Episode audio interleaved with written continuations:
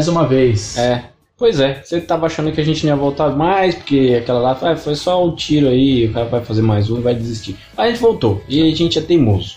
E aí a gente vai falar hoje de a residência. A maldição. Eu sempre faço a porra errada, é a maldição da residência Rio. Exatamente. É isso aí. Não, eu sou o Ronaldo Júnior. E eu sou o Rogério de Moraes. Na última vez eu nem falei meu nome, olha só como é as coisas. Caso você que tenha caído de paraquedas, este é o Papo On Demand. Ah, é, né? A gente faz de qualquer jeito essa porra aqui, já tá virando uma bagunça do caralho. Então, assim, vou- antes da gente começar a falar desse negócio, deixa eu lembrar você como é que a gente faz, como você faz pra encontrar os outros episódios, porque você já chegou nesse, né? No Anchor, que é onde a gente faz a hospedagem dos nossos podcasts, estão todos os nossos episódios. Tem também no Google Podcasts, você consegue encontrar também no iTunes. E também nos outros podkickers e podfix e E aplicativo. aplicativos diversos. Se você quiser falar com a gente, não sei como é que você vai fazer para encontrar. A gente não tem e-mail, eu não, não deixo meus contatos porque tem muito, muita gente me procurando, que eu devo muito na praça. Problema sério pra todos nós. Pois é. Então, como o Ciro não se elegeu e tirou meu nome do SPC, então vamos lá, né? Vamos falar sobre a maldição da Residência Rio, que é o que nos compete. Exatamente.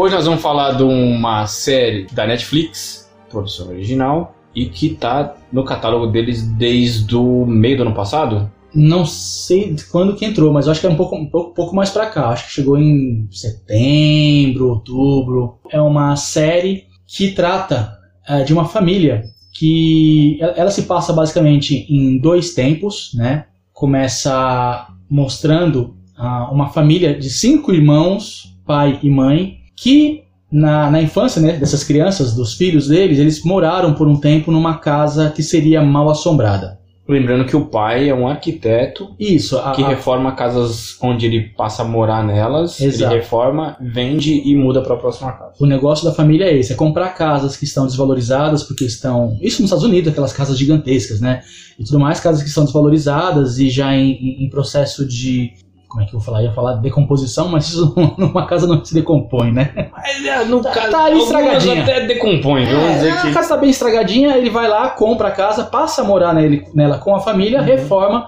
e vende com lucro.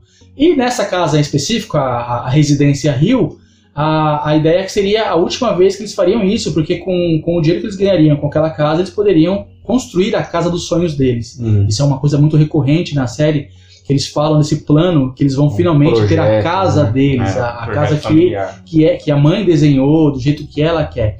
Então tem esse sonho. A família vive disso e nessa residência mansão Rio, na residência Rio, eles passam a viver lá enquanto está se reformando a casa. Só que a casa, em tese, seria assombrada e todas as crianças viveram experiências terríveis de assombração nessa casa. Então, no presente, quando essas crianças já são adultas, o que a gente acompanha são as consequências psicológicas dessa experiência de infância na vida deles que fez com que alguns deles tomassem caminhos bastante tristes na vida. Por exemplo, um dos caçulas, que é- são, são dois caçulas porque são irmãos gêmeos, um dos caçulas acaba envolvido com drogas, a outra vive com depressão, é, uma das irmãs ela teve uma vida meio errática. Enfim, é uma família que acabou se ficando na vida adulta, os irmãos principalmente, eles acabam ah, tendo relações muito confl- conflitantes, especialmente deles com o pai, mas também entre eles, que é uma consequência da experiência com assombração. Então, acho que para introduzir a série, essa é a, é- é a temática. É como que.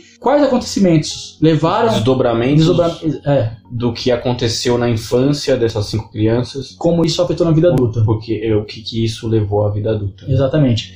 E essa já é uma premissa que eu acho muito interessante, né? Porque você sai do campo do terror pelo terror e mostra o terror ah, Como um pano de fundo só para a história toda acontecer. Exa- exatamente. E principalmente a questão de como que isso vai mexer, porque a gente vê muitos filmes de terror com criança e tudo mais, e eu pelo menos nunca vi nenhuma que mostrasse as consequências dessa experiência terrível Sim, na vida adulta. como se fosse o que aconteceu com a menina do Exorcista depois que, a- que fizeram o canta pra subir e o Sim, bicho desde subiu. que o Pazuzu saiu, O Pazuzu foi lá pra, pra terra. saiu pra dar um rolê. essa premissa da série eu já acho de cara muito interessante, que é você trazer questões reais, né, consequências reais de uma Sim. experiência traumática. E aí você tem mil metáforas de quais experiências traumáticas uma criança pode viver numa, na vida real, independente de qualquer coisa sobrena- sobrenatural, e quais as consequências ruins que isso pode trazer para a vida adulta. Eu acho que um ponto que é que para mim ficou marcante, assim, eu nem trato ele tanto como um terror. Eu acho que a série fala sobre um drama familiar. O terror é só um, um jeito de primeiro amarrar o público numa ideia de, de, de série de terror e tal. Todo mundo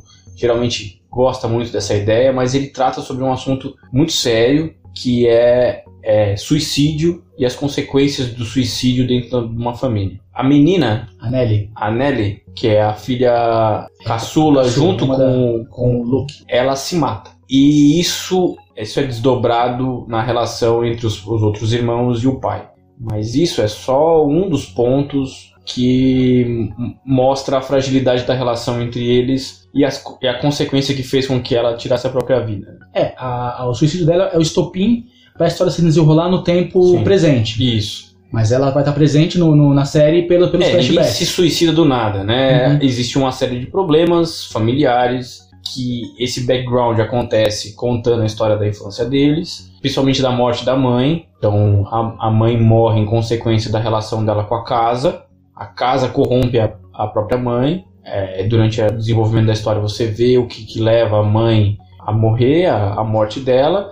Mas isso desencadeia o suicídio de um dos filhos do casal. E a Nelly, quando ela se mata, desen- começa a história. A, a história começa com o suicídio dela, né? A, a- é o estopim pro, pro início da narrativa da série. Eu acho que o suicídio, na verdade, não só o suicídio, mas suicídio, depressão, dependência de drogas, é, Solidão. solidão, problemas relacionados entre pais e filhos, Sim. tudo isso são, é um drama psicológico bastante recorrente nas famílias no mundo inteiro, mas principalmente o mais grave deles é o suicídio. Como as pessoas acabam lidando com esse suicídio, culpando a própria vítima, é, não assumindo os problemas de relação que são geralmente são causados por alguma coisa anterior ao próprio suicídio, geralmente são sempre causados por um por um problema anterior, não consegue reconhecer os erros durante esse processo e aí acaba culpando a vítima. Acontece isso durante o- alguns dos episódios e você vai sendo levado por um. Tanto que assim, os quatro ou cinco primeiros episódios contam individualmente a vida de cada um desses filhos, né? Isso, a- na, na estrutura da série, ah, o primeiro episódio ele termina com o suicídio da Nelly. ah, e a Mas partir conta a história do, Do- do Steve. Steve, né? O que é o irmão mais mais velho. e que, em teoria, é o mais bem sucedido de todos. mais por, mais porque tirou proveito da história da família. Exatamente, ele se torna um escritor e ele, ele por um tempo ele é um escritor fracassado ou de pouco sucesso até que ele resolve escrever um livro contando a história da família na Residência Rio. Só pra, bom, acho que quem, quem tá ouvindo já assistiu, mas a, a, história da família dele é uma história famosa nos Estados Unidos, na, na- dentro daquela ficção, é, foi muito noticiado e tudo mais. Então ele, ele, ele explora esse, esse interesse do público, escreve um livro e faz muito sucesso com isso, e acaba tendo, tendo sucesso a partir da história da família. E as irmãs, uma parte das irmãs, não concorda com isso, porque acha que ele está explorando a tragédia familiar, o drama familiar. E, e- isso é um dos pontos que torna a relação familiar muito complexa. Você falou muito bem, a, a série é um drama familiar. O terror, ele tá ali, ele, ele vai agradar quem gosta de terror, Sim. com certeza a pessoa vai de gostar ali. de verdade, porque ele, ele, ele trabalha o terror de forma muito bem trabalhada, de forma dentro do- de um, de um do- dos elementos indispensáveis para fazer um bom terror, Uhum. mas a, o núcleo dele ele é um drama familiar sobre abandono, solidão, sobre depressão principalmente e sobre suicídio. Eu lembro sempre de uma frase que explica uma, frase que eu, que eu ouvi sobre o mito, né? O mito como estudo mesmo de arquétipos, de a mitologia grega e tudo mais. E a frase dizia assim, que o mito, mentira por fora e verdade por dentro. E eu acho que a Maldição da Residência Rio, ela é terror por fora e um drama familiar por dentro. Eu acho que isso explica bem como que a série de ver- de verdade ela, ela é. Então, se você está interessado só no terror, você vai gostar da série porque é um bom terror. Mas se você conseguir passar dessa camada e entender o drama familiar que existe ali por trás, você vai gostar mais ainda, porque você vai ter o terror, legal, ou seja, você ganhou dois prêmios com um só, né? Dois benefícios com um só. Sim. Você tem o terror e tem um ótimo, mas um ótimo mesmo drama familiar ali.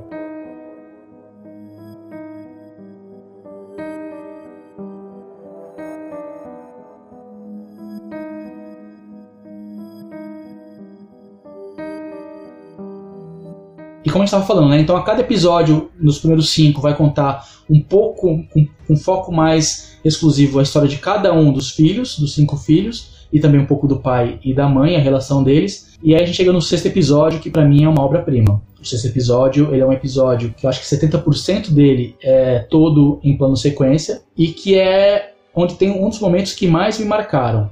Que me... São dois momentos na, na série que realmente fui às lágrimas porque eu entendi a, a, a profundidade do drama daqueles personagens. Ah, no caso do sexto episódio, ele se passa durante o funeral, o começo do funeral da Nelly, que quando a família realmente pela primeira vez se reúne no tempo presente e de cara já Todos começam os integrantes estão ali, todos os vivos estão ali. estão ali, os vivos e os mortos E um dos mortos. e um dos mortos. E eles Na começam verdade não, né? A mãe do, do É, a mãe não. aparece Não, para é. aparece pro pai, pai. regularmente, mas é uma invenção É, é uma, própria cabeça. uma- uma- Então quase aparece. uma esquizofrenia É. da, da parte dele. É. Mas pode-se dizer que dentro da reunião no tempo presente ela também está tá ali ali, também. Porque até você entender que aquilo. Você fica um, um tempo na dúvida se ela, se ela depois da morte virou um espírito que acompanha ele com o qual ele conversa frequentemente, ou se é Aí só depois uma, ele explica também. depois ele explica que é da cabeça dele, que ele pegou esse hábito de conversar com a mãe deles, mesmo depois dela ter morrido. E nesse episódio, em plano sequência, ele vai, vai e volta no tempo a todo momento.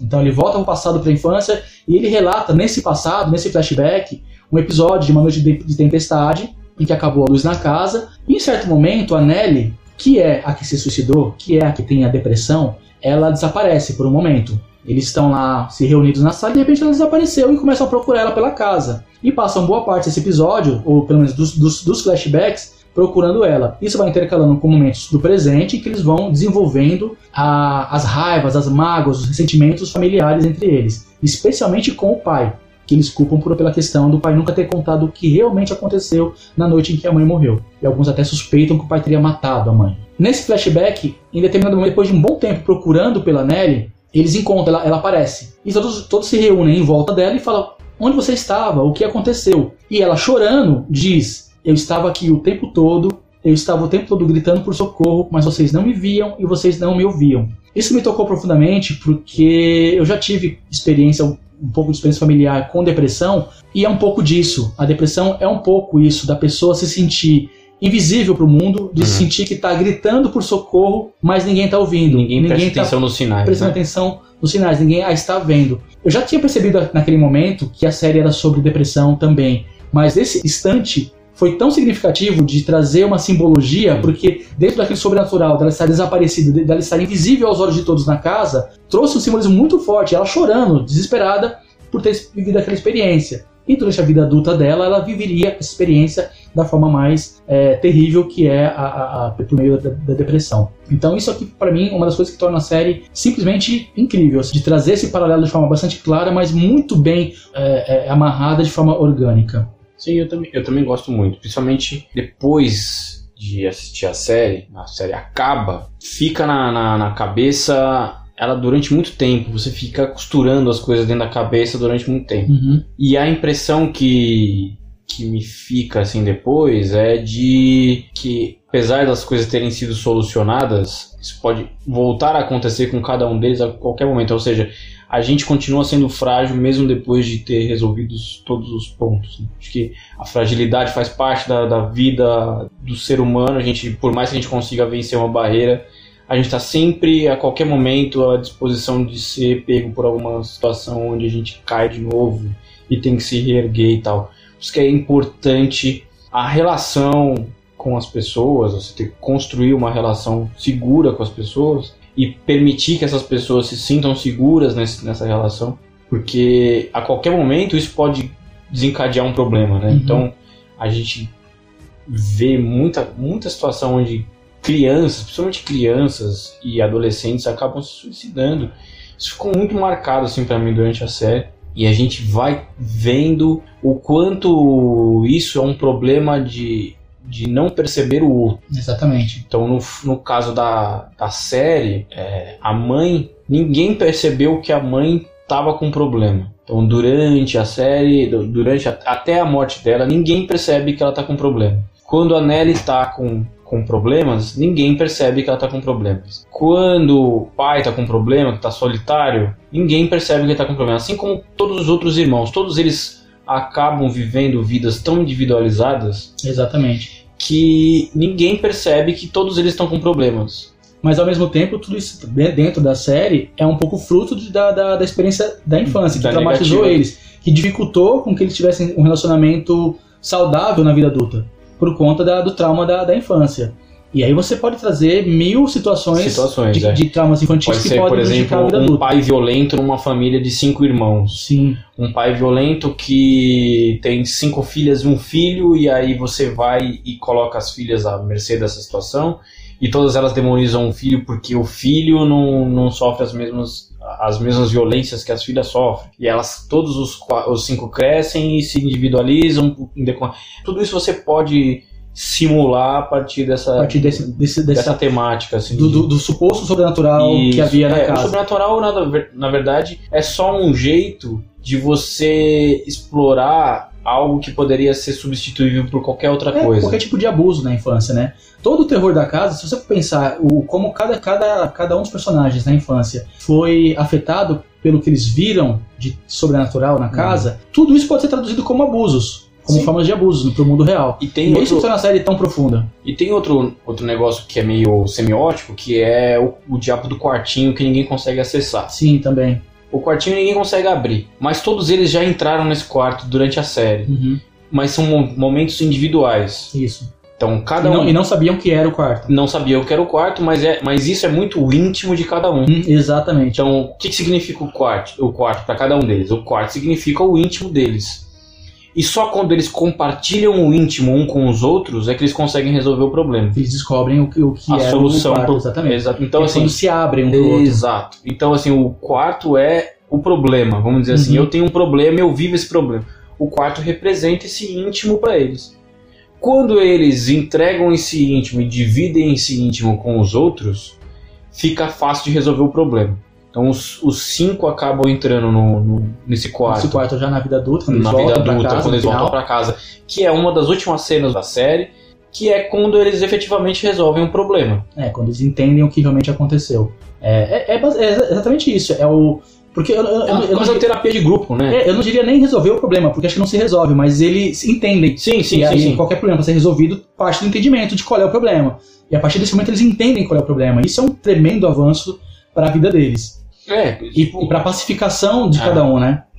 eu entendo que aquele quarto como uma terapia de grupo, Uhum. onde todos eles resolvem as questões individuais ali e superam ela para dar o próximo passo. É. E, e uma outra coisa muito bacana na série, e ao longo do que eu gostei muito, que me deixou bem eh, interessado, é que durante um bom tempo, ao longo dos primeiros episódios, ela deixa muito suspenso, ela não te dá uma plena certeza se há realmente sobrenatural ou, se, é ele é loucura, uma né? loucura, uma coisa da psique de Quase cada um deles. Iluminados tempos modernos. É, o iluminado, ou até mesmo como o, o, o- Podem me xingar, viu? Eu falei isso, mas era brincadeira. Eu tava eh, ouvindo um podcast agora sobre vidro, né, aquele filme que eu não gostei muito, na verdade não gostei quase nada, mas falavam, lembrando sobre o, o Corpo Fechado, né, o Un- Unbreakable, o quanto o Shyamalan trabalhava essa questão de não, de você não ter certeza durante o filme se realmente É havia possível superpoderes ali no, no, no É. David Dunn ou não existia poderes.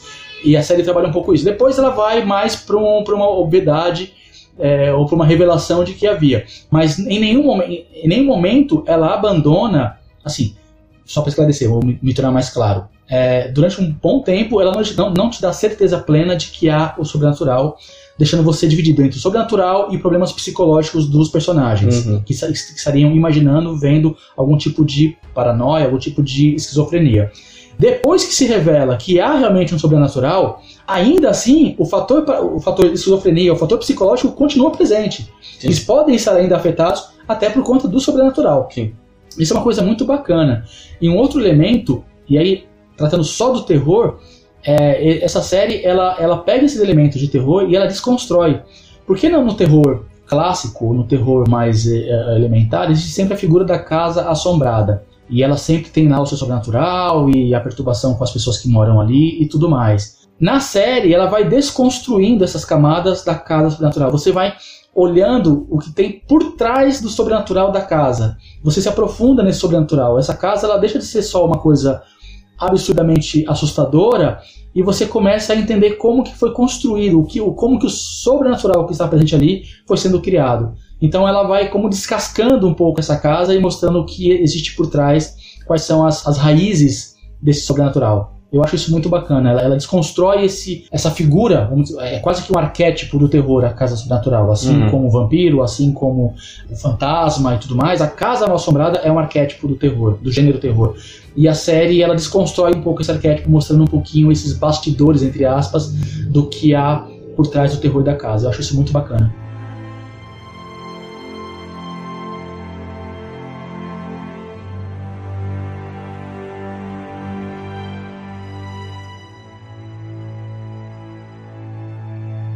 Um dos pontos, pontos fortes da série, toda essa ambientação, né? A ambientação da série eu acho um ponto forte, porque ela, ela dá mais ou menos como, de novo, essa é uma, comparação que deve, tem que guardar as proporções dessas comparações, mas que, por exemplo, no Iluminado, é, a ambientação constrói é, essa divisão entre o que é real e o que, e o que é o, loucura, do, do, do, personagem, né? uhum. né? Na ambientação da série também dá, dá a entender que são crianças. Será que essa criança não está inventando tudo isso? Será que a mãe não está muito envolvida com a situação e está pirando? Então a ambientação faz, faz crer que existem essa, essa dualidade ali pode estar tá acontecendo. Outra coisa que eu acho que vale a pena da série é a própria fotografia da série, eu acho Sim, muito legal. Muito bem, muito caprichada. Muito caprichada. E a trilha sonora eu acho muito bem. Edição de som! É, acho muito, muito bem orquestrado ali para que ah, os momentos de tensão é, sejam construídos e você fique imerso naquela situação. Às vezes, é, principalmente porque a série tem, tem poucos momentos de susto propriamente dito, mas de tensão a série é carregada. Assim, tem muitos momentos de tensão, de diálogos mais fortes e a trilha sonora contribui para que isso fique cada vez mais denso, mais complexo e você seja cada vez mais envolvido naquela cena. Ela funciona muito bem dentro então, tecnicamente série. a série é, é, bem desenvolvida, bem desenrolada.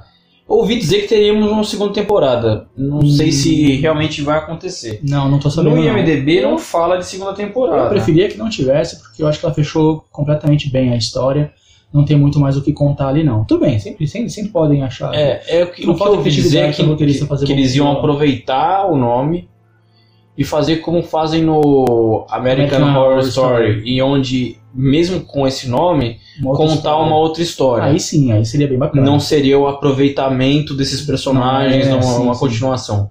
Seria assim como True Detective. Aí é... me interessa mais. Se, se, manter, se mantiver a mesma qualidade, fica bem mais interessante. É, eu, eu também acho que a história fechou. Fechou, fechou Não precisaria bem. ter continuação nenhuma, então se continuar, continue com uma temática, vamos dizer assim, próxima disso, mas que desenvolva novos personagens, outra história. A construção dos, dos personagens também é muito, é, eu achei muito eficiente, muito convincente. Então você, você acaba se, se, se conectando com todos os personagens, hum. entendendo os dramas deles, porque, porque na vida adulta cada um desenvolve o, a sua relação com esse passado. Uhum. Então tem a irmã mais velha que acaba abrindo uma funerária e tem uma relação um pouco controladora, não só com o marido, mas com a própria vida dela. Ela transformou o trauma dela numa forma de controle a, absoluto. A morte virou um negócio. E a morte virou um negócio, pra, é, talvez até como uma forma de, fuga, de né? desmistificar né? essa experiência com o sobrenatural. Uhum.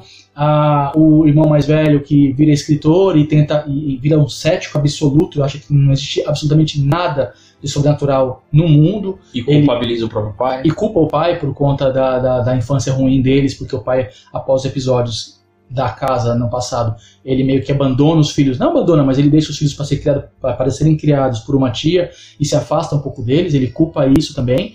Tem a questão da a, a Tel, ou Theo, a, que ela Isso tem. mais no sul do Kentucky. É, assim. pois é. Que ela tem uma sensitividade mais aflorada, mas ela se torna uma pessoa mais agressiva, não agressiva, mas mais retraída, mais fechada pro emocional, tanto que ela, ela não se envolve emocionalmente com ninguém. E então- ela usa luvas pra tocar em e ela todo usa mundo. luva, tem essa, essa questão também. É, enfim, todo, todos os personagens, aí temos a Nelly com, com a depressão e o suicídio, e o Luke com a dependência química. Todos eles, Me parece o mais frágil de todos, assim. sim, mas ele também é o que mais me penalizou, porque ele é aquele cara, isso é uma coisa tão comum em famílias que tem problemas com alcoolismo ou com Uhum. dependência química, que é aquele cara que ninguém mais acredita que pode dar certo na vida. Sim. É aquele cara que a cada tentativa de recuperação, todo mundo finge que apoia, porque é o, que, o certo a se fazer, mas não acredita que ele vai se recuperar de verdade. Dá um dinheiro logo pra, pra ele já cair direto na droga e já se virar, livrar. É. Mas afinal de contas ele vai cair mesmo. É o cara jeito. que vem pedir dinheiro e você fala, não, esse quer que, que inventa uma história pra pedir dinheiro, É. pedir ajuda, você ajuda porque você não tem o que fazer, é seu parente, mas que você não quer ele perto, você quer que ele dá o dinheiro que ele saia da sua vida, você quer esquecer que existe um ser humano da sua família com um problema. Então ele me tocou muito esse personagem porque eu entendi E a ligação dele com a Nelly é maravilhosa. A ligação assim. é incrível, a, conexão que eles têm é muito bonita na infância e, e na vida adulta mesmo após a morte dela. Então eu acho que essa construção de personagens foi muito bem feita em todos os aspectos. Eu comentei que eu chorei em dois momentos. Um deles foi quando a Nelly, nesse, no sexto episódio, ela tem esse, essa- esse- ela reaparece e fala dessa sensação de estar, de ser invisível, de estar gritando e ninguém estar ouvindo. E o outro momento, eu não sei se é no sétimo ou oitavo episódio, é, é- é também o momento que eu tomei o maior susto da série, assim. Eu senti muito medo ao longo dos episódios. Eu acho que a parte de terror ela funciona muito bem, me deixou com medo de verdade. É uma série muito tensa, né? É bastante tensa, mas sustos em, si- em- em si tem também muito, alguns bons sustos, mas eu não caio em susto. Eu tenho uma certa experiência com filme de terror, só que nesse eu, simples- eu- eu eu- simplesmente estava tão envolvido com o diálogo que ocorria, é aquela questão no carro, a, a, a Tel e a, a, a Shirley. E elas estão conversando, discutindo alguma coisa, e de repente do banco de trás surge lá uma. A Nelly. Não, nem sei se era a Nelly ou se era a mãe dele, delas. acho que é, É, né? né? Ela grita! É, que grita, um fantasma, né? Que grita e ela sai da estrada e tal. Eu tomei um puta susto. Elas pedem, porque as duas estão discutindo, aí a Nelly aparece e fa- e fala E pra elas grita. parar. É. Eu tomei um puta susto e assim, eu não vi, eu, eu, eu não vi. Elas eu- até bate o carro, né? não chega a bater, acho que só sai da estrada Elas só. da estrada. Eu não vi esse susto vindo. Geralmente você, eu. A minha experiência de filme de terror, eu vejo, eu sei quando vai rolar o susto e não me assusto. Esse eu pulei da cadeira.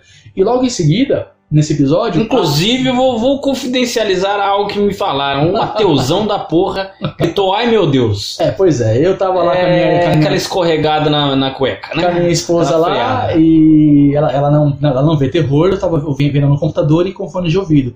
E nessa cena eu dei um grito, ai meu Deus! E fechei o computador. Ela olhou pra mim e falou, ué, mas você não é ateu? Quem tá chamando por Deus agora? Pois é, cadê o seu Deus? É, pois é, eu A expliquei frase que veio, que é cadê o seu Deus? uma reação humana de uma sociedade, de uma pessoa criada uma sociedade cristã. Ah, né? Assim como a gente fala é. Virgem Maria, meu que o Deus, avião Nossa tá Senhora. caindo, não existe ateu, né? Pois é. Mas é, é, caí nessa armadilha. Foi. Só que logo em seguida, nesse, nesse momento, a Tel, a Theodore, ela revela pra irmã o que ela sentiu quando ela tocou no cadáver da, da, da Nelly. E ela é sensitiva. Sim. E ela fala, faz todo um discurso muito emocionante sobre o sentimento do vazio. Que é um outro fator que faz parte da, da depressão, mas que nesse caso não estava na Nelly, estava nela. O sentimento do, do- do- de você não, não. Nem o vazio, é de você não sentir nada. Sim. É um outro problema psicológico que as pessoas sofrem de não ter sentimento, de não sentir nada. Nem alegria, nem tristeza, nem felicidade, nem esperança, nem dor, nem nada. E quando ela fala do horror que é que ela vivenciou, que ela tem vivenciado esses dias todos, desde que ela tocou no cadáver da Nelly, de haver um vazio sentimental, um buraco dentro dela, Sim. aquilo me emocionou muito. Foi o momento em que eu chorei na série. Tem um, um trecho de um quadrinho da Jessica Jones que ela fala mais ou menos sobre isso, que ela, ela procura relacionamentos dos mais abusivos possíveis, porque ela não consegue mais sentir nada.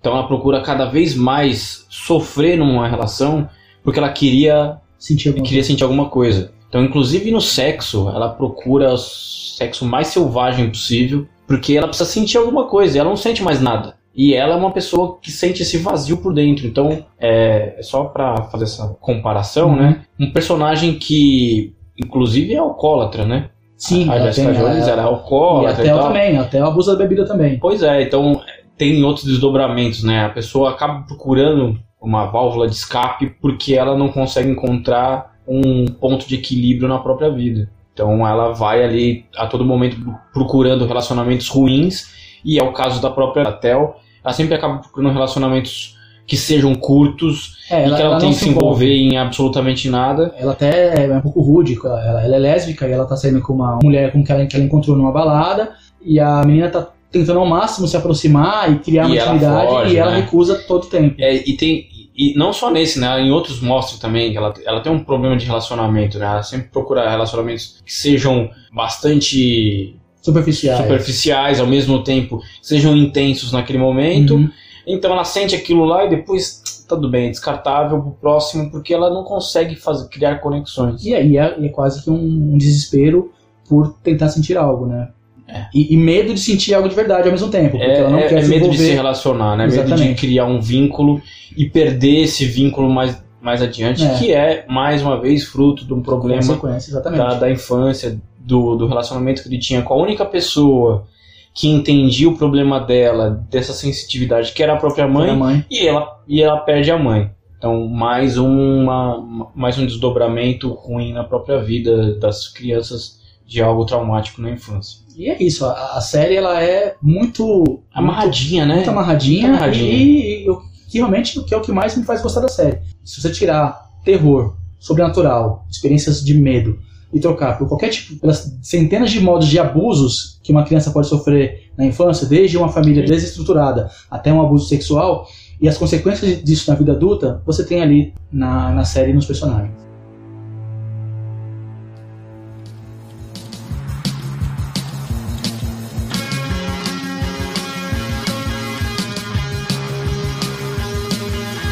Fechando, Sim. vamos dar as- a nota para A Maldição da Residência Hills. Minha nota é 4.5. 4.5 para Rogério, eu vou dar a nota 4.27, não, vou dar a nota 4. Gosto, mas não acho ela sensacional, esplêndida, maravilhosa, gosto muito. Anfã, É isso. vamos fechando por aqui. O próximo episódio, eu sei do que a gente vai falar, hein? vamos pensar em alguma coisa aí, vamos falar sobre aquilo que a gente tinha pensado. Sim, vamos, próximo episódio, vamos, nós vamos fazer uma coisa um pouco diferente.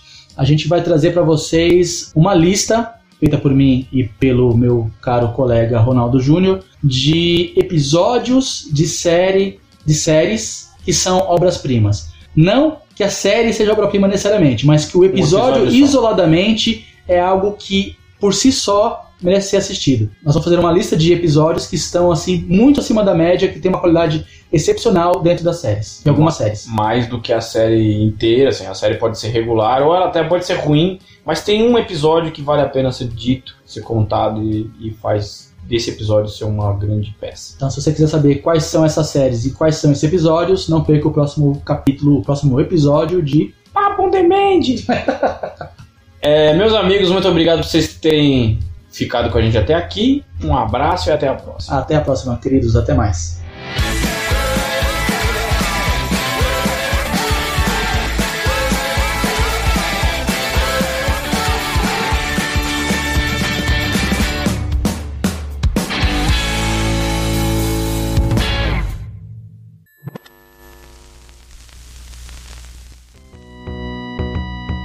A edição desse podcast é feita por bambodecerebros.com.br.